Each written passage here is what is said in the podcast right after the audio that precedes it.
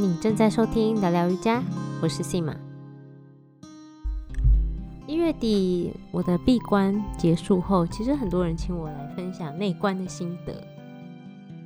一直以来哦，瑜伽对我来说都不是一种身体运动，所以我也蛮常练习身体动作以外的瑜伽，比如说呼吸调息或是冥想练习。我在瑜伽练习的时候，慢慢发现呢。我面对压力的时候，反应不会像以前一样那么激动，不会那么容易生气，我的心变得平静了。我觉得内观带给我类似的感受，但是因为这十天的练习时间非常的长，让我感觉更深刻一些。内观法算是开拓了我另外一种新的体验方式，让。自己能够更平静的看待生命中的起起伏伏。瑜伽，比如说是通过动作的练习中去觉察自己的身体、呼吸，或是呼吸练习、呼吸调息，也会练习静静的坐着观察，比如说冥想。那内观呢，就只练习静静坐着观察这个部分为主。我们只是坐着在这里十天，然后观察自己，还有内心跟身体的实相，就是实际的样貌。内观叫做 Vipassana，V I P A S S A N A，它的意思是 To see things as they really are，意思就是内观者要观察的就是事物本来的真实样貌，不去想象。不去妄想，像是有时候我记得我之前有学生上课说：“诶，我觉得我做不到这个动作，一定是因为我的肌肉没有训练好，有一块肌肉还没有练好，或是我的骨头歪掉了，才会做成这个样子。”这就是一种妄想跟想象，这是你想象出来的，你确定是真的吗？这样。那内观，我们就不去做这样的评断，我们只是观察单纯的身体到底现在有什么样的感觉。比如说，现在有痛觉，那我们就观察这个痛；有痒，就观察这个痒；呼吸，就观察这个呼吸。也没有要去试着改变任何这些感受，就是这十天，我们就坐着观察不同的身体感觉。那这十天我们在中心都做什么呢？我跟其他学员一样，我们其实是有一个时刻表，每天的时程安排是基本上都一样的。早上四点起床，会敲钟，然后四点半的时候静坐到六点半，两个小时，接着六点半吃早餐，然后八点呢。我们会再一次静坐，静坐到十一点，也是两个小时，三个小时，中间有休息一次，然后再吃午餐。那吃完午餐呢，基本上旧生就是过午不食，新生之后会有一点点小点心可以享用。午餐之后的午休时间算是比较长，这个时候呢，这个时候呢，你可以登记向老师问问题。然后下午一点午休之后，我们又继续静坐到五点，接着就是茶点时间。茶点时间，像刚刚说的，救生呢其实是不可以吃东西的，但是中心会准备柠檬水给他们喝。那新生其实像我是新生哦，第一次参加都要新生，就有水果啊，跟一点点的那种液态的米麸，就是。那种粉类的，然后你可以加热水泡一泡，这样喝，就一点淀粉。那我前面两天、三天，我其实是有吃一点水果的，或是他们有准备那种紫米浆可以喝，所以我一开始前两三天还是有吃点东西。但到后面，其实我发现我就习惯了，也不会觉得饿，连肚子。都没有咕噜咕噜跟着叫，所以真的完全不觉得饿。所以我骑到第三天之后，从第四天开始，我就跟着救生一样都没有吃饭，所以我也跟着一起过午不食。我觉得目前那时候是没有觉得什么困难，但我平常其实就有在实行呃一六八断食，嗯，只是反过来，我是不吃早餐，不是不吃晚餐，所以我觉得我倒是在吃的这部分适应的蛮好的，食物都是全素的，没有奶也没有蛋，那五星素，所以也没有葱跟蒜这样子。真的很好吃，推荐你们。像我的室友后来跟我说，他真的非常喜欢中心提供的食物，但他本身并不是吃素，像我自己是吃，呃，就是奶蛋素什么的。但是我的室友就说：“哎，我没有吃素，可是我前面三天都没有发现它是全素，哎，我以为是奶蛋素。然后后来发现，咦，不对啊，怎么连鸡蛋什么都没有？但是我吃的好开心哦，每天都吃超多的，真的是蛮丰盛的，就是从。”呃，主餐啊，比如说会有个饭呐，或是粥，那跟三个菜至少，还有一些水果跟点心，然后还蛮常会有汤的，所以我觉得吃完真的很饱。其实，说实话，食物部分我觉得他们都提供的很丰盛，也很美味，倒是没有什么好担心的。接着我们在晚餐之后啊，也是也不是晚餐了，就是点心时间之后，因为其实没有晚餐。点心时间之后六点，然后我们就继续静坐到八点，两个小时。八点呢之后是个很重要很重要的时间，每天这个时间就中心会在进修堂播放播放葛英卡老师开示的录音档。那葛英卡老师其实已经去世了，而且全世界中心有好几百间吧，所以不太可能让葛英卡老师到每一间每一期都教课。所以听说以前在别的中心也都是用这样的模式去进行。那这个小时我觉得其实还蛮有趣的，就是他会讲一些人生的道理呀，然后诶，你可能在这堂课会遇到什么样的困难呢？然后这堂课到底呃。有什么样的人可能会有问问到什么样的问题啊？他就会在这一个小时录音档就帮你回答出来了。因为像我这十天其实你是不可以讲话啊，不可以呃看书，也不可以做任何笔记的。你只如果有问题，就是只能登记，然后跟老师问问题，会有个老师在现场这样。所以那个时候，我记得有几次我心中就有些问题，然后。在开试时间，老师就有回答他。比如说，我记得前面一两天的时候，我真的会觉得，哦，坐好久哦，坐两个小时也太久了吧。然后我都自己心里觉得，已经都两个小时了吧，怎么还没有敲钟啊？敲钟就表示时间到了，结束了。然后那天晚上的开试，就跟英卡老师就说，哦，我知道你一定会想说，肯定是助理老师搞错时间了，怎么到现在还没有敲钟？你可能就会出现这样的想法。我就说哦，被说中了，那蛮好笑的。那他有说，哎，比如说，因为我们这规定有过午不食，所以晚上是不可以吃东西的。他说，嗯，有人可能就想说晚餐不能吃，那中午的时候就吃个两份、三份的餐点好了，比平常吃的多几多很多。结果下午就开始肚子不舒服，反而坐的更不舒服，消化很困难。所以你，所以。它也是让我们就是哎，知道其实吃多一点并没有会让你练习的更好。所以开始实践的时候，就会听到很多这种可能很多人很多学生问过他的问题，他就会在开始时间也回答出来。那隔天如果有一些新的修炼的方式啊，修行的方式，他也会在开始的时候就是有一些些的引导跟指导，然后。解答就是你可能在练习过程中会遇到的一些状况或问题。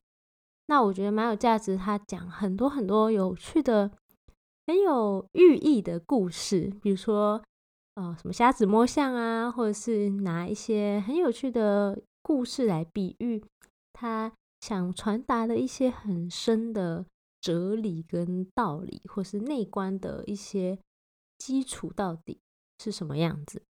那还有讲非常非常多有趣的寓言，所以网络上我记得应该找得到，是非常推荐大家也是可以上网先听听看林凯老师每天讲的开示内容。所以每天开市是从七点到八点多，那结束之后我们就继续的静坐练习到九点。九点之后回房间上床睡觉。那每天有两个时段是可以跟老师登记呀、问问题的，中午跟晚上，就是最后九点结束之后，都可以跟指导老师问问题。到了第十天的时候呢，你就可以开始讲话，中心会把手机还给你。那虽然我们的课程是十天，其实。总共待了十二天，因为第一天是报道，第一天下午再到就好了。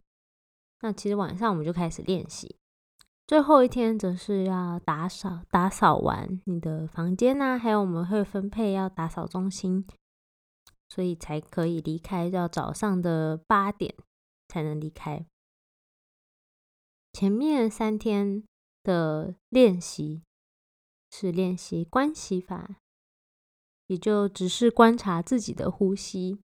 后面七天，我们才开始练习内观，就观察自己身体的真实感受。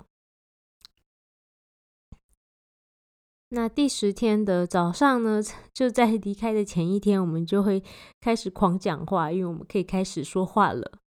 然后也有手机的，大家就开始用手机。我最开始觉得有点，为什么要有这个时间？为什么要提早还给我们？后来觉得蛮好的，因为我那时候刚出去的时候，真的觉得哦，好像真的是有一点吵。还好前面有一天就先让我们就是跟同学们先说说话，不然突然跑出去可能会真的觉得哇，外面的世界太吵了吧，受不了那种感觉。那当然，中心也说他们这也是他们其中一个用意，这样这些课程才是这样安排。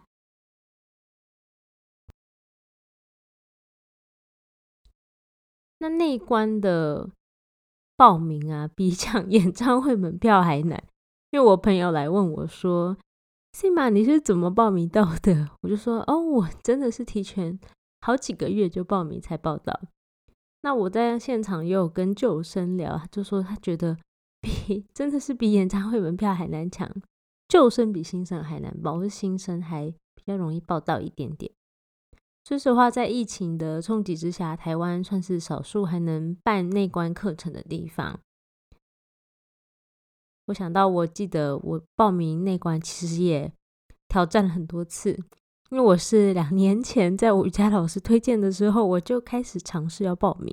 那个时候我人还在波兰，那波兰有一个中心，波兰比台湾人口多很多哈，大概四千多万，所以这个中心真的是蛮强的。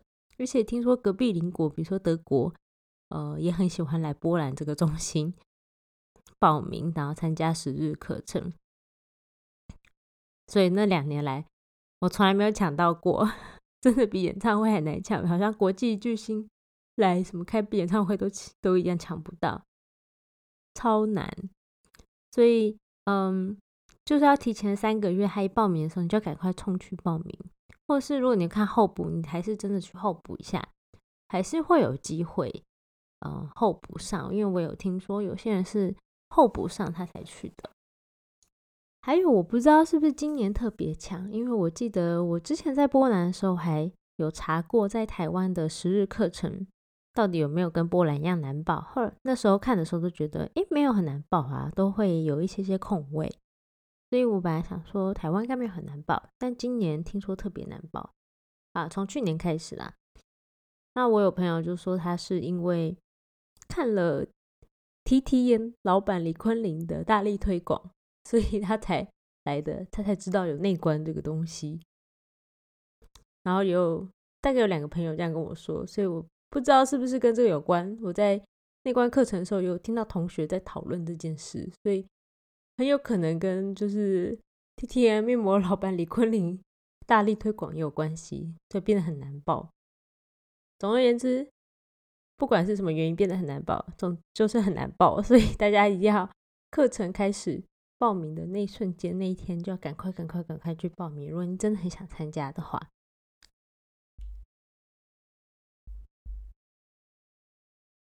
那如果你候补上来，我觉得就是冥冥之中必有天意。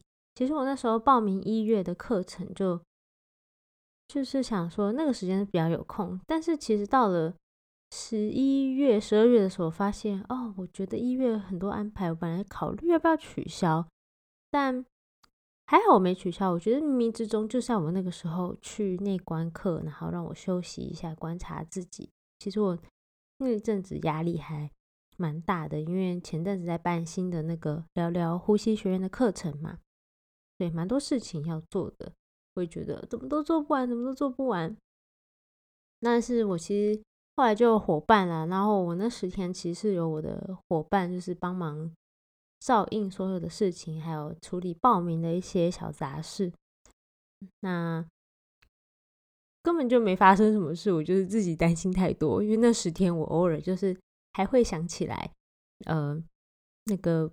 体验课的报名状况，然后体验课的流程啊，体验课内容啊，后面八周完整课程内容啊，都还没弄啊，什么之类的，还有这个没有处理呀，然后就一直担心，很担心，很担心，就是总是会想到，偶尔会想到，到底这件事有没有做好。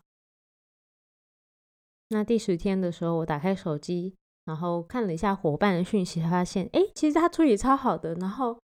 呃，感觉就是是根本就没有什么问题，只是之后有一些可能要做的事情，就这样子，我根本就担心太多了。就我发现我这些烦恼都是我自己找出来的，我一直在 烦忧过去跟担心未来，在计划未来。我想这也是我在内观课学习到的，就是要放下这个执着，因为事实上。根本就状况很好啊，根本就是我自己放不下，担心很多，然后造成了我一些压力跟烦恼的来源。那我觉得很有趣的是，内观中心的内观课程，就是不管是什么都是不收钱的，它完全是靠捐款。一开始我想说，嗯，免费，这不也太好了吧？这个。便利组织好厉害哦！到底怎么样募到这么多款的？那除了大家会捐款之外，我觉得还有另外一点很重要的是，你不付钱，其实他你也要学习，就是付钱的不是老大，要舍离。从报名的时候，你就要开始学习舍跟离，因为课程完全免费啊，所以你不需要付钱。我觉得就是在内观报名的时候，就是内观课程的第一课，因为你没有付钱的时候，你就不会对住宿、对食宿提出要求。你不是老大，你不是付钱就是王，OK？所以像在学那个，我以前是在做客服，那客服就是哦，虽然不是说把客人当老大，但是客人呢，你就是不能得罪他。他说什么，你就是要听，你就是要 always 很有礼貌，然后回应他的内容，尽量满足他的需求，因为他就是付钱那个老大。但内观的课就不一样，你一毛钱都不用付。我觉得这蛮有趣的一个方式哦。我其实一开始报名的时候没有想到，是在开市的时候跟英凯老师有一次录音有提到这件事。像今天如果我们是付钱去参加这课程呢？可能餐点不合我们的胃口啊，你就会心想：哎，我都付钱了，怎么不准备点好吃的？或是我很想吃，就是我饭后一定要吃这个甜点呢？为什么他们都不准备？我钱都付了，然后我或是我的床啊，那么小，那么窄，那么床板那么硬，怎么不能准备好一点？我钱都付了，然后就开始抱怨这个啊，抱怨那个啊，要求东要求西。对内观中心准备的东西可能会心生不满，但是我们在这里就是要练习断舍离，有什么我们就接受什么。中心给我们准备什么样的食宿，什么样的吃的，什么样的房间，什么样的用具，我们就接受它。有什么我们就心满意足。所以不付钱呢，别人给你什么就接受。我们就是不把这些东西定为我的，这些都不是我的床，也不是我的午餐，也不是我的早餐，也不是我的饭，也不是我的菜，那都是别人提供给我们可以食用、享受，让我们睡觉，让我们有食物可以吃。所以这十天呢，其实从报名这一刻，甚至生活的每一分每一刻，也有另外一个练习，就是舍离、断舍离。我们要放下自我。内观这十天对我来说，第一个大挑战就是一天要静坐十个小时以上。我每天其实上课的时间加上练习的时间，总共加起来十二个小时，扣除掉中间的一些休息时间，剩下时间就是睡觉、跟散步、跟吃饭。对，每天的生活非常简单：静坐、散步、吃饭、洗澡。睡觉。那第一次练习静坐的时候，我记得人生第一次哦，不是内观，人生第一次静坐是在我的启蒙老师的瑜伽课。那个时候我第一次尝试到什么叫做静坐，不过很短，就大概只有五到十分钟而已。那打破第一次记录是在我的两百小时师资班的时候，瑜伽师资班。那时候我们早上跟晚上都要静坐一个小时，早晚各一次。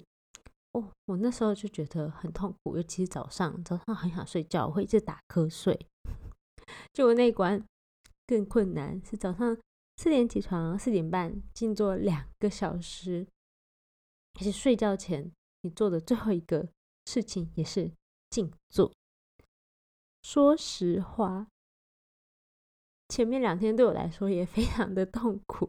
很多人说应该对你来说很轻松吧？你平常有在冥想啊，你又做瑜伽，你的身体状况应该很好。然后我就说没有，前面两天很痛，我的肩膀超级酸痛，然后一开始也会腿啊有点酸麻，然后腰也会有点酸麻，但还好。但最重要的是我的肩膀超级酸痛到一个不行，肩颈很可怕的很疲累。我觉得全身 多少都会有一点点痛。那还有另外一点是，那时候我记得第一天我有点受不了的是，因为有一个规定是不能可以做瑜伽跟运动，在内观的这十天中，你只能就是简单的散散步啊，跟简单的一些伸展。那好，我理解他们的规定，我就遵守。第一天我就 忍住都不去做瑜伽。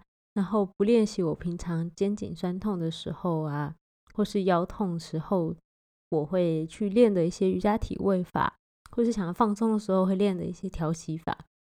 但第一天结束之后，我实在忍不住了。隔天中午我就去问老师问题，我就说：“老师，真的不能练瑜伽吗？我全身都在酸痛。”但对我来说，伸展练习是瑜伽的部一部分啊，所以我就不太确定我要怎么定义什么叫做简单的伸展跟瑜伽之间的差别。然后你们又说可以伸展，不可以做瑜伽，我就觉得好困惑哦。我平常身体酸痛的时候，就是做我的瑜伽练习呀，真的不可以吗？那老师的回答我蛮可以接受，他就说：“哦，这个规定其实主要是要我们练习。”内观的时候啊，观察自己。但是瑜伽啊或运动啊，你会让别人看到。那这十天我们要观察自己。当你在团体生活中的时候，如果别人看到你做这些可能比较特别的动作，会引起别人的注意，那别人就可能会有影响，让他们没有去观察自己，就是可能要开始开始观察你，就被外界的影响。所以我们就是希望在这个环境不要有这么多的影响。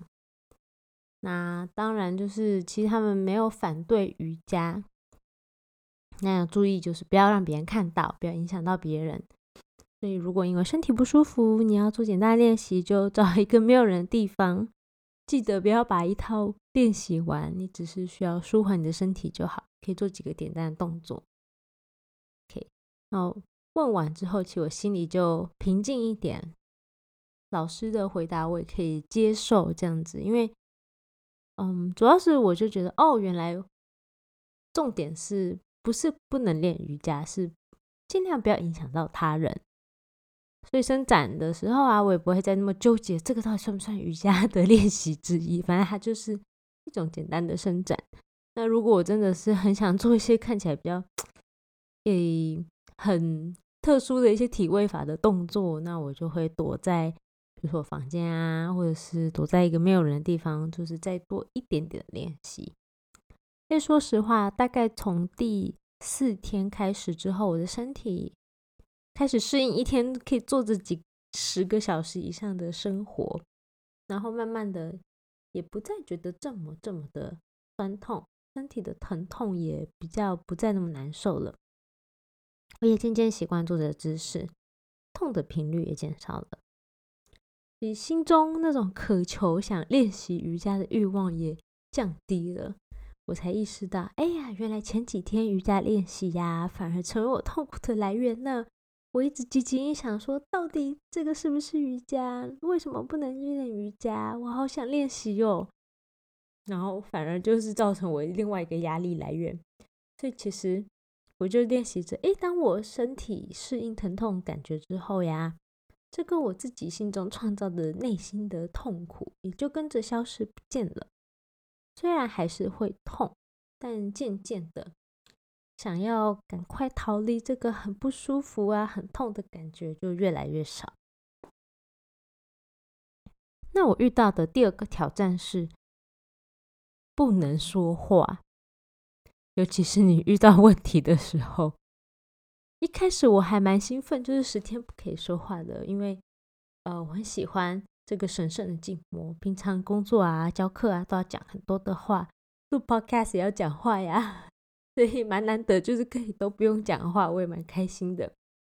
那时候手机还有书被收走的时候，心里完全就没有什么舍不得，我就想说，耶，终于不用每天可能要回复不同人的讯息呀，然后经营粉砖呐，回复留言呐。结果在内观中心待的这十天，还是有几个时刻很想说话，就要努力的忍住。呃，我记得最困难的那一刻是有一天我要去洗澡。那我们在内观中心是有分配大家不同的洗澡时间跟浴室的。嗯，因为尤其我们又那十天是不能互相沟通，所以就是他们一开始都分配的非常好，你就只要照着他们的一个洗澡的时间安排去洗澡就可以了。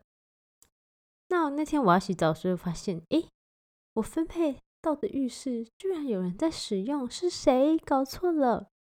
然后我内心就超级急躁，超级不爽。然后我就想说，到底是谁呀？到底这谁占用我的浴室啊？都没有搞清楚自己是什么时段，然后有哪一间浴室吗？而且同时我又不想去用别人的浴室，我又很怕占到别人的浴室。虽然我明明看旁边还有很多空的浴室。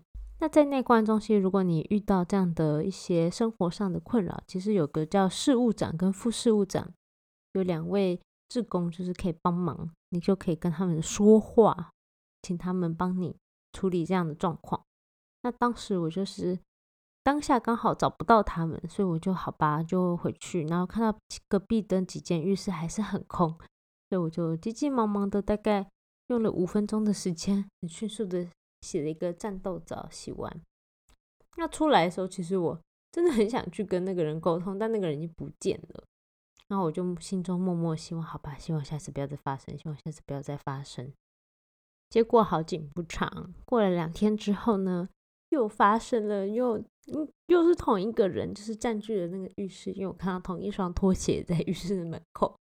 所以这次我本来就是也是一样，想说先去找那个事务长或是副事务长来帮我解决这件事，结果呢还是找不到他们，所以我就想说放弃了，我就回去。刚好回去的时候，哎，遇到这个人走出来，我就 想说那我就不要讲话，我就比手画脚跟他沟通看看，想跟他说你走错浴室喽。你的浴室不是这个，这个时段是我。我觉得那个情况就很像你试着要跟一只狗狗，或是一个完全不讲你懂得任何语言的外国人沟通一样，就是你觉得你有把你想说的意思表达出来，可是对方 完全没有理解。对，他的感觉就是这样。对，因为后来他还是有再继续那间浴室，我想他真的是搞错了，但是这个沟通就是无效。沟通完之后，我记得我就后悔莫及，想说虽然我明明没有讲话，但我还是用比手画脚跟眼神的方式来跟他沟通，这个也算是违反了神圣的静默，我就很后悔我自己打破规则，就想说我怎么可以打破这个规则，好糟糕哦！明明就一开始就说不可以有任何言语、肢体啊上的沟通，甚至不能够眼神交汇。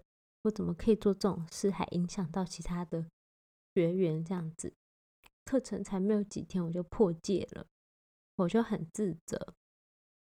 记得在盥洗之后的打坐时间，我心里就一直非常的不安，一直后悔，想说啊，我怎么能够做这种事？就我就一直盘绕这种后悔过去的想法，完全没有。办法专心在内观的练习，直到呢那天晚上，我记得听到葛英卡老师的录音开始，他就说我们的心会去想，然后去判别我们接收到的感受，去从过去的经验中认出它，开始判断哦，这个是好的，哦，这个是不好的。然后我想说，诶，这不就是？我刚才就练习的时候，心中正在做的事嘛，我的心就是在说：“哦，这个做的是不好的，哦，这个做的是不好的。”然后一直评价着他，而且我还不愿意把这个评价放下，一直去想他，一直去想他，一直去想他，完全不愿意停止去想他。我才发现，哎，这个困扰完全就是我自己造成的，搞不好根本就那个学员早就忘记。发生过这件事也不是很介意，想说跟我讲过话，就是也呃比手画脚沟通过，搞不好根本就不在意，是我自己在意太多了。所以我就想说，好，那我就是心中想，我下次不要再犯这件事，就不要再有任何的沟通，然后再回来观察自己的呼吸，然后再花一段时间，我后来我的心就有静下来了。所以我发现，就是这十天的内观中啊。其实蛮容易遇到各式各样这样的小挑战，就是在内心会很纠结一些小事情，然后被你放大、放大、放大，变成很严重的事情。像我那个跟同学用比手画脚沟通，本来也没有严重到哪里去，结果被我一直放大，一直后悔，反而让我心中好像一个魔鬼就在那边缠住我一样。但每一次克服这一个小挑战，我觉得就是一个超级大的进步。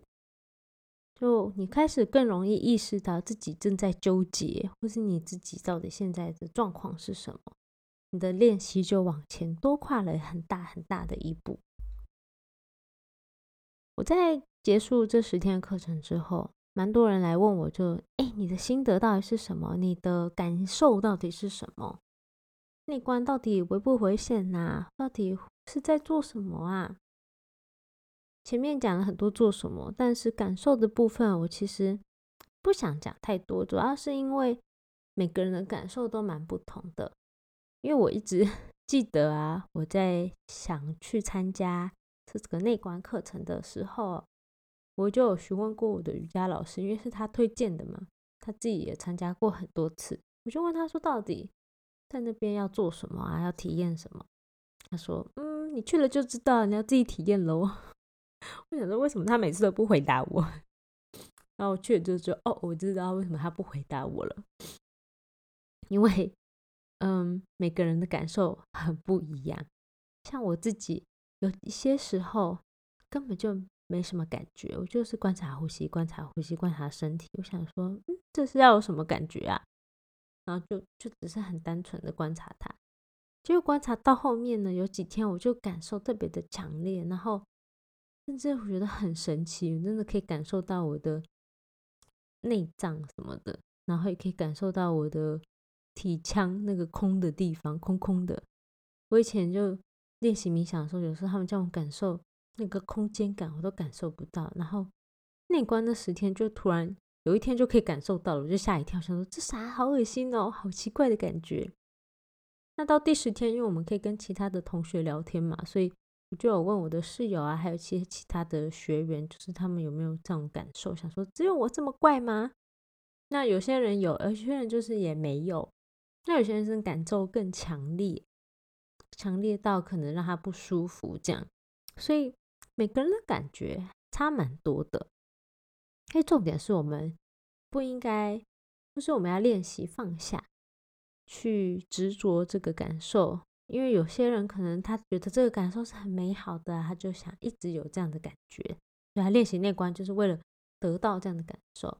这样其实也不好，就违反了内观想练习的平等心，就平等面对每一个，不管是好的、不好的，还是你喜欢或是你讨厌的感受，试着不去评价它。那痛苦的感受就很常见嘛，在内观的十天，因为坐很久就会痛或酸，所以。痛会不舒服的感受还蛮常见的。那坐在那边，也就是练习一个平等对待这个不舒服的感受的机会。所以内观呢，如果你真的很想参加，你听完这集也很有兴趣去尝试的话呢，就是非常非常推荐你去参加。但记得就是不要抱持着我一定会得到什么样的感觉，我一定会哦超度，或是我一定会。成为一个很厉害的静心者，或是我一定之后就会变超级快乐的哦。没有，就是一切都是看个人，一切都是看情况。那如果想要持续，就是嗯有好的结果，比如说有更平静的心呐，那当然这十天结束之后，就是要继续的练习觉察，然后练习内观。